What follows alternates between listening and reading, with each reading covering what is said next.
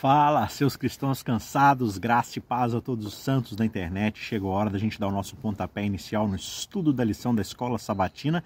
E essa semana a gente chega ao episódio de número 9, a lição 9 dessa série que a gente está estudando sobre a missão.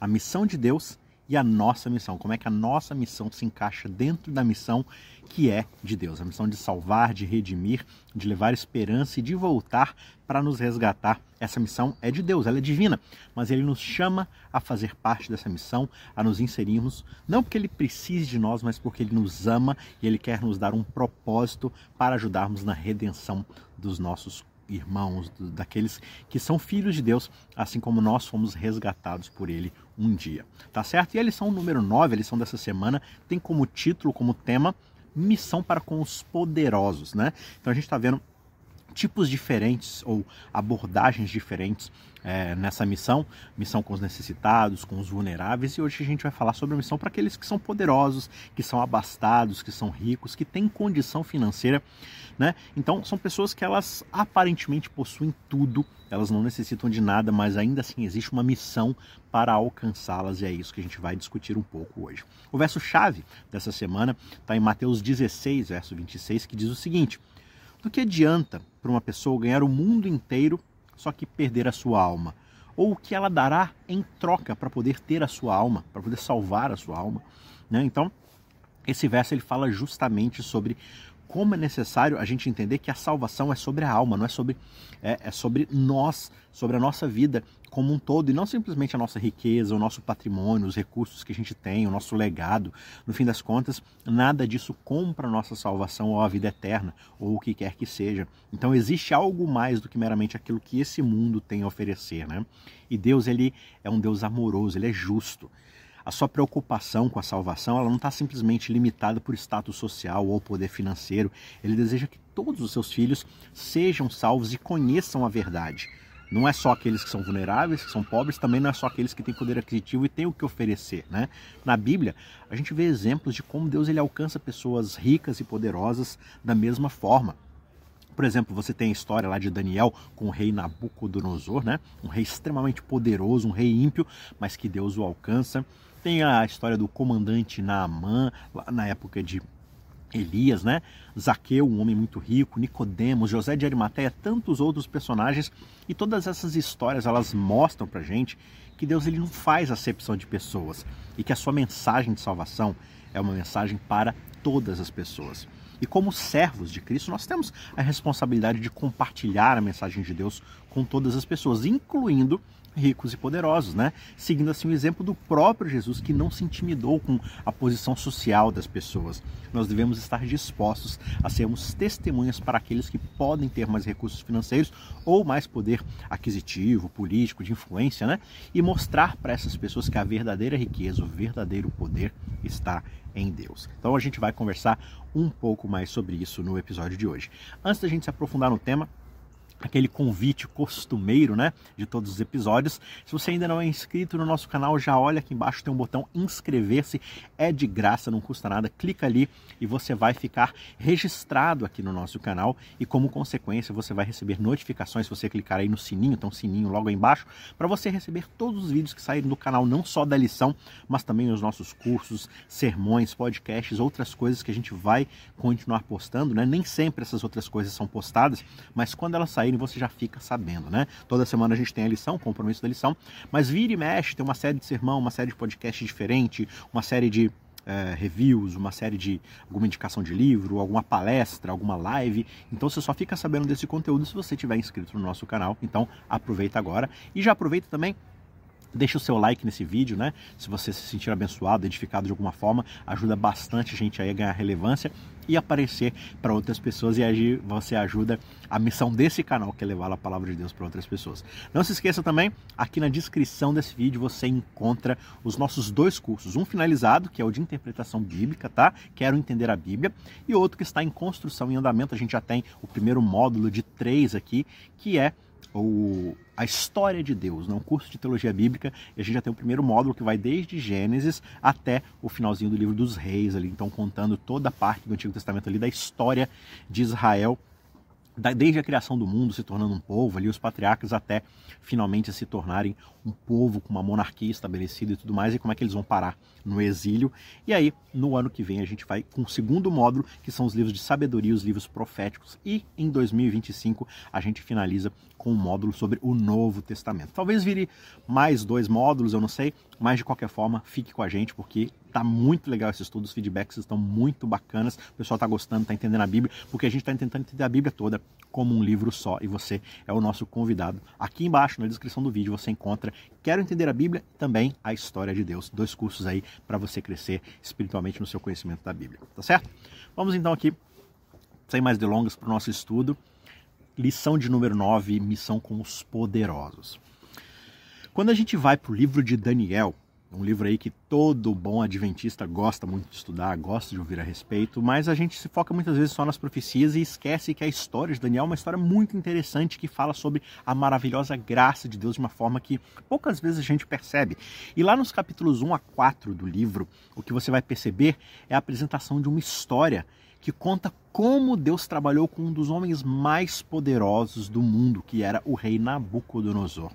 Essa história ela ensina para gente muito sobre a paciência e o respeito que Deus tem pelo ritmo que cada pessoa pode seguir. Né? Lá nos primeiros capítulos, por exemplo, a gente vê que Nabucodonosor ele conquistou Jerusalém, ele levou cativo alguns jovens israelitas, incluindo Daniel. E esses jovens, eles foram escolhidos para poder servir no palácio do rei. E aí Daniel, um desses jovens, ele acaba se destacando por causa da sua sabedoria, mas principalmente pela sua fidelidade a Deus. Só que, no entanto, Nabucodonosor, o rei, né, ele acabou tendo um sonho ali no decorrer da história que o deixou muito perturbado. E aí, no vai e vem da história, ele acaba pedindo para Daniel que interpretasse esse sonho para ele. E Daniel revela que, na verdade, não é ele que né, sabe como descrever os sonhos, mas isso é algo que vem de Deus e ele diz para o rei que essa é uma mensagem divina, vinda do próprio Deus para o rei, mostrando que o rei seria humilhado e que o seu reino seria dado a outra pessoa. Só que embora Nabucodonosor ele tenha assim reconhecido a sabedoria de Daniel, infelizmente ele não mudou o seu comportamento e ele continuou se orgulhando do seu poder, da sua riqueza, continuou soberbo. Ele não se humilhou diante de Deus.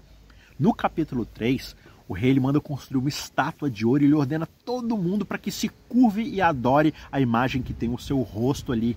E aí a gente vê pela história que três jovens, três amigos de Daniel ali, três jovens hebreus, eles se recusam completamente a adorar a estátua e eles são jogados numa fornalha ardente e Deus vai lá e os salva milagrosamente, né? Não só trazendo a salvação para aqueles jovens, mas fazendo algo, né, sobrenatural para que Nabucodonosor observasse o poder desse Deus. E Nabucodonosor acaba reconhecendo a grandeza do Deus dos hebreus, mas ele permanece ainda com um pouco de dureza no coração. E aí, finalmente, no capítulo 4, ele tem um outro sonho, dessa vez mostrando que ele seria humilhado e viveria como um animal por sete anos. E Daniel interpreta o sonho e aconselha o rei Nabucodonosor a se arrepender dos seus pecados, a reconhecer a soberania divina. Só que, no entanto, ele não ouviu o conselho de Daniel e ele acabou sendo humilhado como havia sido previsto ali naquele sonho, como havia sido profetizado, e ele fica por sete anos como uma besta, como um animal completamente desfigurado ali, comendo grama e tudo mais. Então essa história ela mostra pra gente que Deus trabalha com cada pessoa de maneira diferente, respeitando o ritmo, a capacidade de compreensão. E ele deu a Nabucodonosor várias oportunidades para poder reconhecer a sua soberania, se arrepender dos seus pecados. Só que o orgulho do rei, né, fez com que ele não mudasse o seu comportamento até que fosse quase tarde demais. Só que, no entanto, o Senhor ainda o amava e queria que ele se arrependesse e fosse salvo. Né? Deus é o único Deus verdadeiro e nós devemos adorá-lo acima de tudo. E aqueles jovens hebreus foram fiéis a ele, a esse Deus, mesmo quando eles enfrentaram a morte e Deus os salvou milagrosamente. E esse é o convite que nós recebemos todos os dias para testemunhar desse Deus, mesmo diante das dificuldades, das perseguições, né? Cristo ele é paciente, ele é misericordioso, mas ele também é justo e ele não tolera o pecado. Nabucodonosor ele teve muitas e muitas oportunidades para se arrepender, mas ele continuou escolhendo seguir um caminho de orgulho, de pecado, e foi preciso que Deus o humilhasse completamente, tirasse tudo dele, inclusive a sua humanidade praticamente, para que ele reconhecesse a soberania divina e se arrependesse. Né? E é o que acontece, né? quando ele finalmente volta, se recobra ali o seu raciocínio, ele adora ao Deus do céu e reconhece a grandeza e ele se humilha finalmente diante desse Deus e recebe a salvação. Né? Um homem soberbo, orgulhoso, ímpio, cruel, acaba se humilhando diante desse Deus. Né? Então você vê como é que Deus ele está disposto muitas vezes, ou sempre, né? mas o problema é o coração do ser humano, a nos salvar. Né, a nos dar chances e mais chances. Então, da mesma forma, nós também precisamos nos arrepender dos nossos pecados antes que seja tarde demais mas essa história ela mostra pra gente como é que ninguém está longe dos planos de Deus. Por mais poderosa e ímpia e distante que essa pessoa possa estar, para Deus isso não acontece. E se Deus ele cria situações para aquela pessoa é, poder ter a oportunidade de ser salva, quem somos nós para colocar empecilhos no meio do caminho, né? Indo aqui para uma outra história essa história está registrada lá no segundo livro dos reis, no capítulo 5, dos versos 1 a 19. A gente encontra um outro homem muito rico e poderoso, mas que se chamava Naama. A gente acabou de sair da história de Nabucodonosor, agora a gente vai para a história de Naama. E esses versos aqui desse capítulo, eles ensinam para a gente sobre como alcançar pessoas para o Senhor e como evitar pressioná-las a mudar muito rapidamente, especialmente aquelas que acabam vindo de uma cultura ou de uma origem que nem sequer é cristã ou judia, que não tem aquele contexto de quem é Deus. Veja, Naamã era um comandante do exército sírio, um exército que era inimigo do povo de Deus. E ele acabou sofrendo de lepra, uma doença na pele. E por causa do testemunho de uma das suas servas, que era uma serva temente a Deus, que era do povo de Israel, né? Ela fala para ele que existia um profeta lá em Israel que poderia curá-lo, e aí ele foi até lá com uma carta do próprio rei da Síria para o rei de Israel pedindo para falar quem era o profeta. E aí, quando o profeta Eliseu soube da chegada de Naamã, ele enviou um mensageiro para dizer ao comandante que ele deveria mergulhar sete vezes no rio Jordão para ser curado. Só que a postura de Naamã é bem assim, bem peculiar, porque ele fica irritado com essa resposta. Eliseu nem sequer o recebe pessoalmente, né? Ele esperava chegar lá em Eliseu com toda a pompa que ele tinha, né, como comandante do rei da Síria e tudo mais, e que Eliseu curasse pessoalmente, né, reconhecesse o seu status. E quando ele escuta que ele deveria mergulhar no Jordão, ele fica bastante encabulado, porque o Rio Jordão era muito inferior aos rios lá da sua terra natal. O Rio Jordão era meio lamacento, assim, sabe? Quando você entra num rio e o chão é meio barroso, assim, é meio esquisito. E ele tinha rios com muito mais qualidade lá no seu quintal. Só que, no entanto, os seus servos ficam falando com ele: olha, a gente veio até aqui, o Eliseu ele se adiantou aqui, te deu as instruções, já que você está aqui, custa você ir lá e fazer o que ele falou, né? obedecer o que ele disse. Então eles convenceram Naamã a seguir as instruções de Eliseu. E quando ele fez isso, ele foi imediatamente curado da sua lepra. Essa experiência de Naamã mostra pra gente que Deus ele pode usar pessoas em circunstâncias inesperadas para poder alcançar aqueles que precisam da sua ajuda. Só que muito mais do que curar as doenças físicas, Deus quer mudar paradigmas na nossa cabeça, tirar o orgulho, tirar esse senso de status, de não dependência de ninguém, sabe? Naamã ele não era um israelita, mas Deus usou ele para mostrar a sua glória, o seu poder. Por isso a gente deve estar abertos a trabalhar com pessoas de diferentes origens, culturas, porque Deus pode estar trabalhando nas suas vidas de maneira que a gente sequer pode ver, né? A sua história também ensina pra gente que mudar a visão de mundo de alguém, mudar a cabeça, a percepção da realidade, pode levar tempo e exige paciência. Aquele comandante assírio esperava uma cura instantânea por causa né, de todo o seu glamour, de toda a sua glória, de todo o seu poder, e ele ficou extremamente irritado quando as coisas não aconteceram do jeito que ele queria. Ele estava acostumado a mandar, a dar ordens. No entanto, ao ser convencido a seguir aquelas instruções do profeta, ele se humilhou, aceitou a instrução divina e, como consequência, como resultado, ele foi curado. Nós devemos estar dispostos a ser pacientes com as pessoas, respeitar o tempo de cada pessoa. A gente precisa estar aberto a ouvir as preocupações, as perguntas, responder com amor, com paciência, especialmente com aqueles que vêm de uma cultura ou de uma origem que não seja cristã.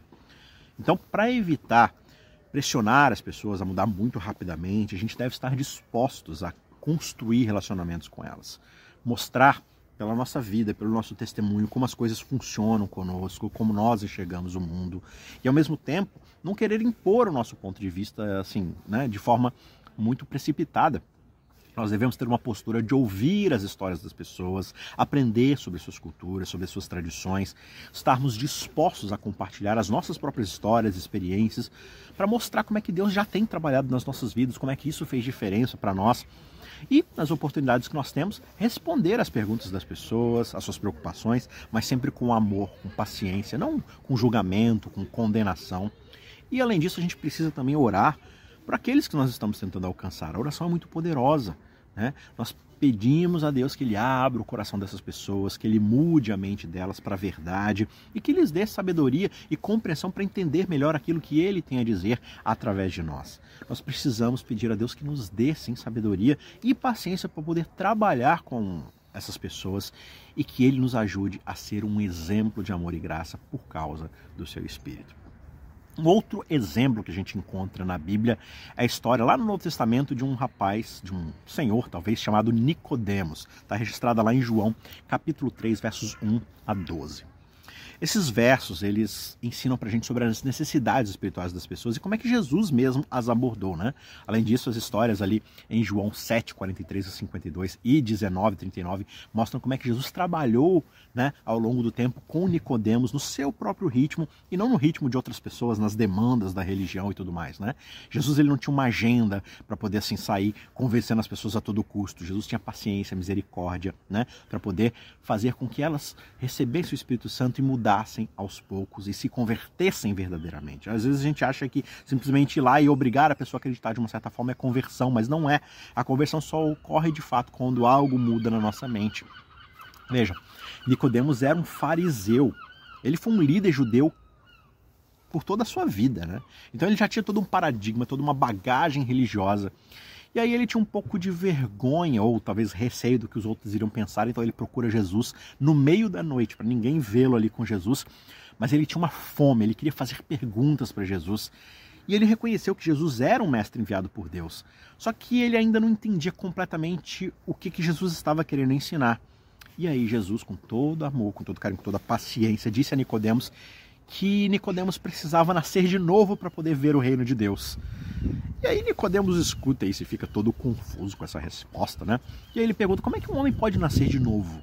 Né? Como é que ele pode voltar para o ventre da sua mãe e virar um bebê novamente? Isso não faz nem sentido.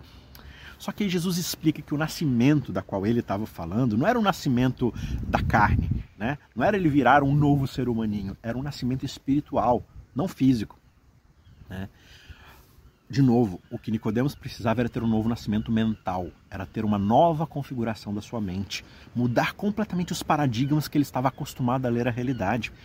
Jesus disse a Nicodemos que Deus amou o mundo de um jeito tão grandioso que ele deu seu próprio filho unigênito para que todo aquele que nele crer não pereça, mas tenha vida eterna. O judeu ele estava, sabe, preocupado com esse exclusivismo, com toda essa religiosidade que eles deveriam ter para agradar a Deus. Só que Jesus fala: olha, o paradigma é muito diferente do que você pensa. Deus ama tanto a humanidade que ele enviou seu próprio filho como sacrifício disso. A história desse líder judeu ensina pra gente que todos nós temos necessidades espirituais e que precisam ser atendidas. Nicodemos era de novo um líder religioso só que ele ainda não entendia completamente a mensagem de Cristo, por mais que ele fosse estudioso da Bíblia, da Torá e tudo mais. Né? Só que Jesus não repreendeu pela sua falta de compreensão, né? não zombou dele, ah, você sabe de tudo, mas não sabe isso. Não. Jesus continuou a ensiná-lo com paciência e amor para que ele experimentasse esse novo nascimento. E da mesma forma, nós precisamos reconhecer as nossas próprias necessidades espirituais e buscar a ajuda de Deus para atendê-las, sabendo que nós não sabemos de tudo. Compreendemos né? A gente precisa compreender que ainda precisamos mudar muito a nossa mente. Então, se a gente ainda está numa jornada, o que dirá as outras pessoas que não têm experiência nenhuma com Deus? Essa narrativa do encontro de Jesus com Nicodemos mostra para a gente que a salvação é um processo contínuo. Embora ele fosse um mestre da lei ali em Israel, Nicodemos não entendia completamente a mensagem de Jesus na primeira vez em que ele a ouviu. Só que Jesus continuou ensinando, continuou ensinando com todo amor, com toda paciência. Da mesma forma, nós devemos estar dispostos a aprender e crescer a nossa fé e não esperar que tudo seja resolvido instantaneamente. E quando lidarmos com outras pessoas, poderosas, ricas, influentes, mesmo pessoas extremamente religiosas, nós precisamos entender de onde elas estão partindo, qual é o ponto de vista delas, né? Para poder ter paciência e ensiná-las aquilo que nós já sabemos. Permitir que o Espírito Santo aos poucos vá trabalhando na mente delas. Lá em João 7, 43 a 52, Nicodemos ele defende Jesus diante dos outros fariseus que queriam prendê-lo. Ele vai lá e diz a eles que a lei não permitia que alguém fosse condenado sem um julgamento justo. Né? Você vê que Nicodemos ele já estava do lado de Jesus, né? Só que ele não faz uma declaração pública como um seguidor de Jesus. Ele fala assim: olha, eu sigo ele, eu quero defendê-lo. Não, ele ainda está ali meio reticente, meio nos bastidores e tal. E finalmente em João 19, 39, ele vai lá e ajuda a preparar o corpo de Jesus para o sepultamento, juntamente com outro homem que ali observava Jesus de longe, que era um tal de José de Arimateia. E esses relatos mostram que Nicodemos ele estava progredindo na sua fé, ele estava cada vez mais se tornando um seguidor de Jesus, só que ele ainda não estava pronto para poder se declarar publicamente como um seguidor de Jesus. Né? Só que Cristo foi trabalhando com ele no seu próprio ritmo, respeitando a sua jornada espiritual, a sua subida nesses degraus de conhecimento de Deus. E quando a gente olha para essa história, nós podemos refletir nesses relatos sobre como a graça de Deus ela é poderosa o suficiente para transformar as vidas das pessoas. Nicodemos e também José de Arimateia, eles eram os dois líderes judeus influentes só que eles arriscaram tudo que eles tinham, suas posições, seu status, para se tornarem agentes de justiça, para poderem trabalhar para Deus, ajudando aquilo que Jesus precisava no seu ministério naquele momento. Né? Eles foram tocados pela graça de Deus e se tornaram lá na frente seguidores de Jesus. Da mesma forma, nós precisamos estar abertos para sermos transformados pela mesma graça e seguir os seus caminhos, mesmo que isso signifique arriscar as nossas posições ou as nossas reputações. Todos nós temos necessidades espirituais que só podem ser atendidas por Deus. Da mesma forma, Nicodemos, apesar de ser um líder religioso, ainda sentia que algo estava faltando na sua vida. E ele veio a Jesus em busca de respostas, e Jesus lhe deu a resposta que ele precisava ouvir. Jesus não o julgou, não o condenou por suas perguntas, ele o amou e o guiou para a verdade. Né? A salvação é um presente de Deus que nós recebemos pela fé em Jesus Cristo. Jesus disse a Nicodemos que todo aquele que nele crê terá a vida eterna. A questão aqui é crer, né? Não é quanto dinheiro você tem, quanto poder você tem, né? Não é até onde você foi, não é o quão longe você chegou, não é o seu status religioso ou o seu conhecimento teológico. A salvação não é algo que nós podemos ganhar por nossos próprios esforços, por nosso mérito.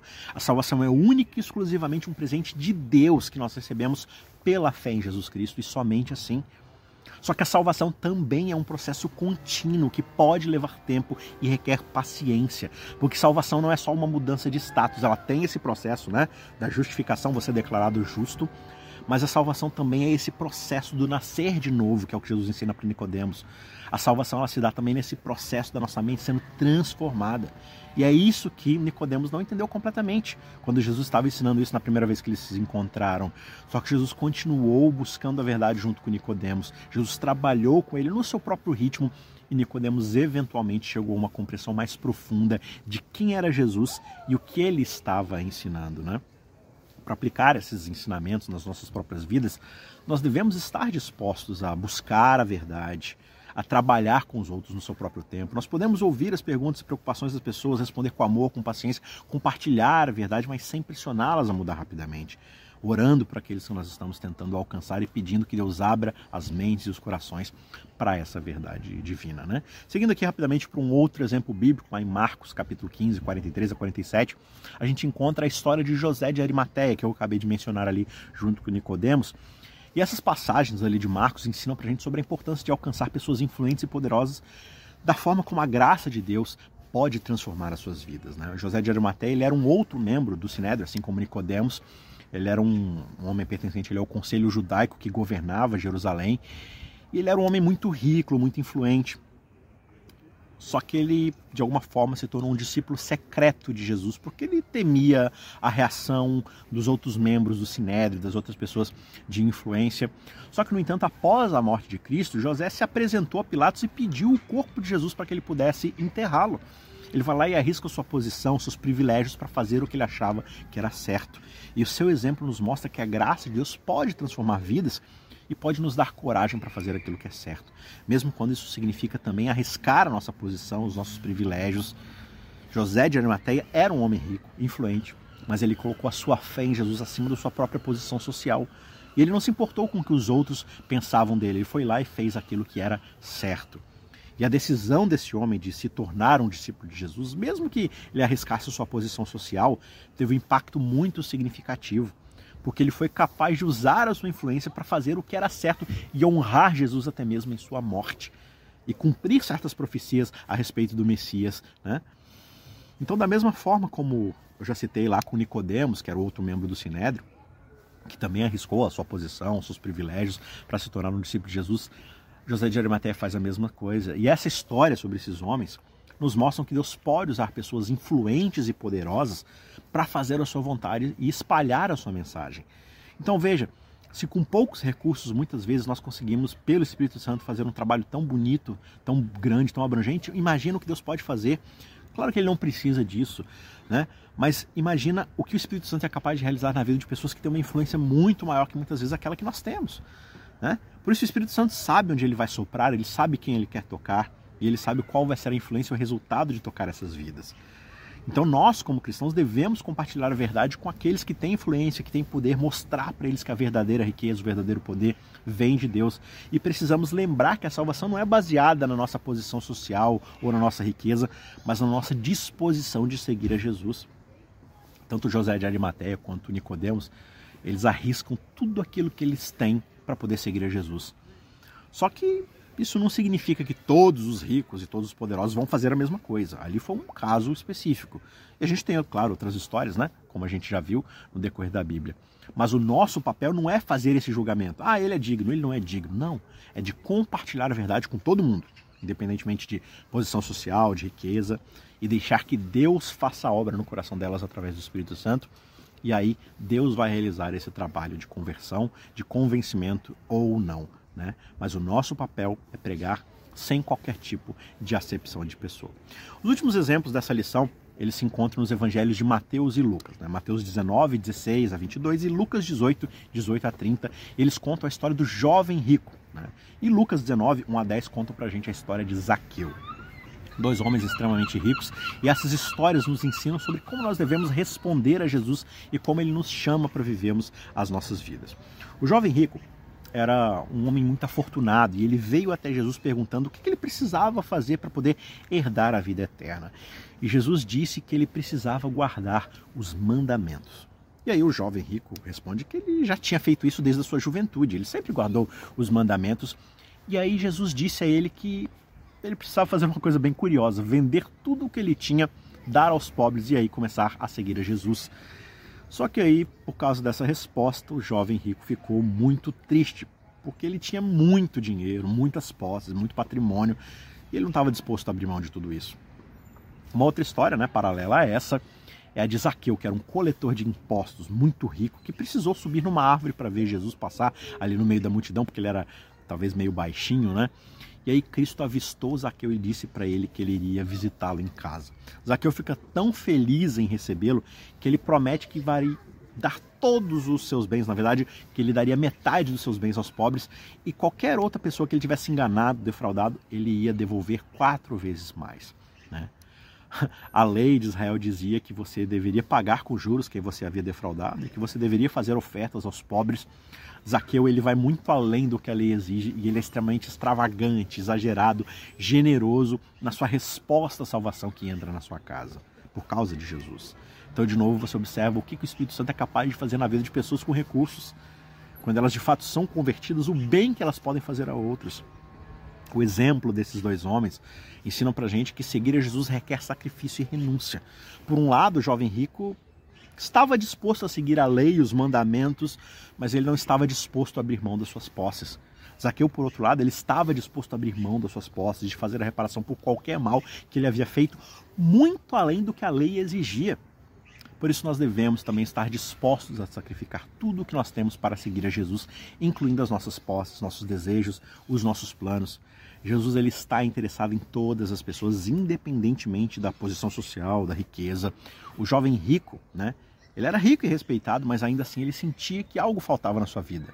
Já Zaqueu era um coletor de impostos, né, que era uma profissão extremamente desprezada pelos judeus, mas ainda assim Jesus o chamou para segui-lo e o amou profundamente a ponto de levar a salvação para sua casa. Né? Lucas o autor que relata essas histórias, ele era um médico e um historiador que estava interessado em registrar a história de Jesus de maneira precisa, detalhada, e ele incluiu essas duas narrativas ali no seu evangelho para mostrar que Cristo se interessava em salvar todas as pessoas, independentemente do seu contexto. E ele também queria mostrar que seguir a Jesus requer sacrifício e renúncia, mas que no final vale muito a pena. Infelizmente, aquele jovem rico estava apegado demais às suas posses não estava disposto a abrir mão delas para seguir a Jesus. Ele queria a vida eterna, mas não estava disposto a pagar o preço para isso. Não que o preço da vida eterna seja algo que possa ser comprado, mas a ideia é ele queria a vida eterna, mas ao mesmo tempo ele queria a vida passageira. Ele não queria trocar uma pela outra, ele queria abraçar tudo. Zaqueu, por outro lado, estava disposto a abrir mão dessa vida agora daquilo que é passageiro, das suas posses, fazer reparação por todo o mal que ele havia feito, ajudar na diferença, né? É, fazer diferença ali na vida dos pobres e tudo mais, dos menos favorecidos. E ele reconheceu que a sua vida precisava mudar e ele estava disposto a seguir Jesus, independentemente do custo que isso fosse trazer. Né?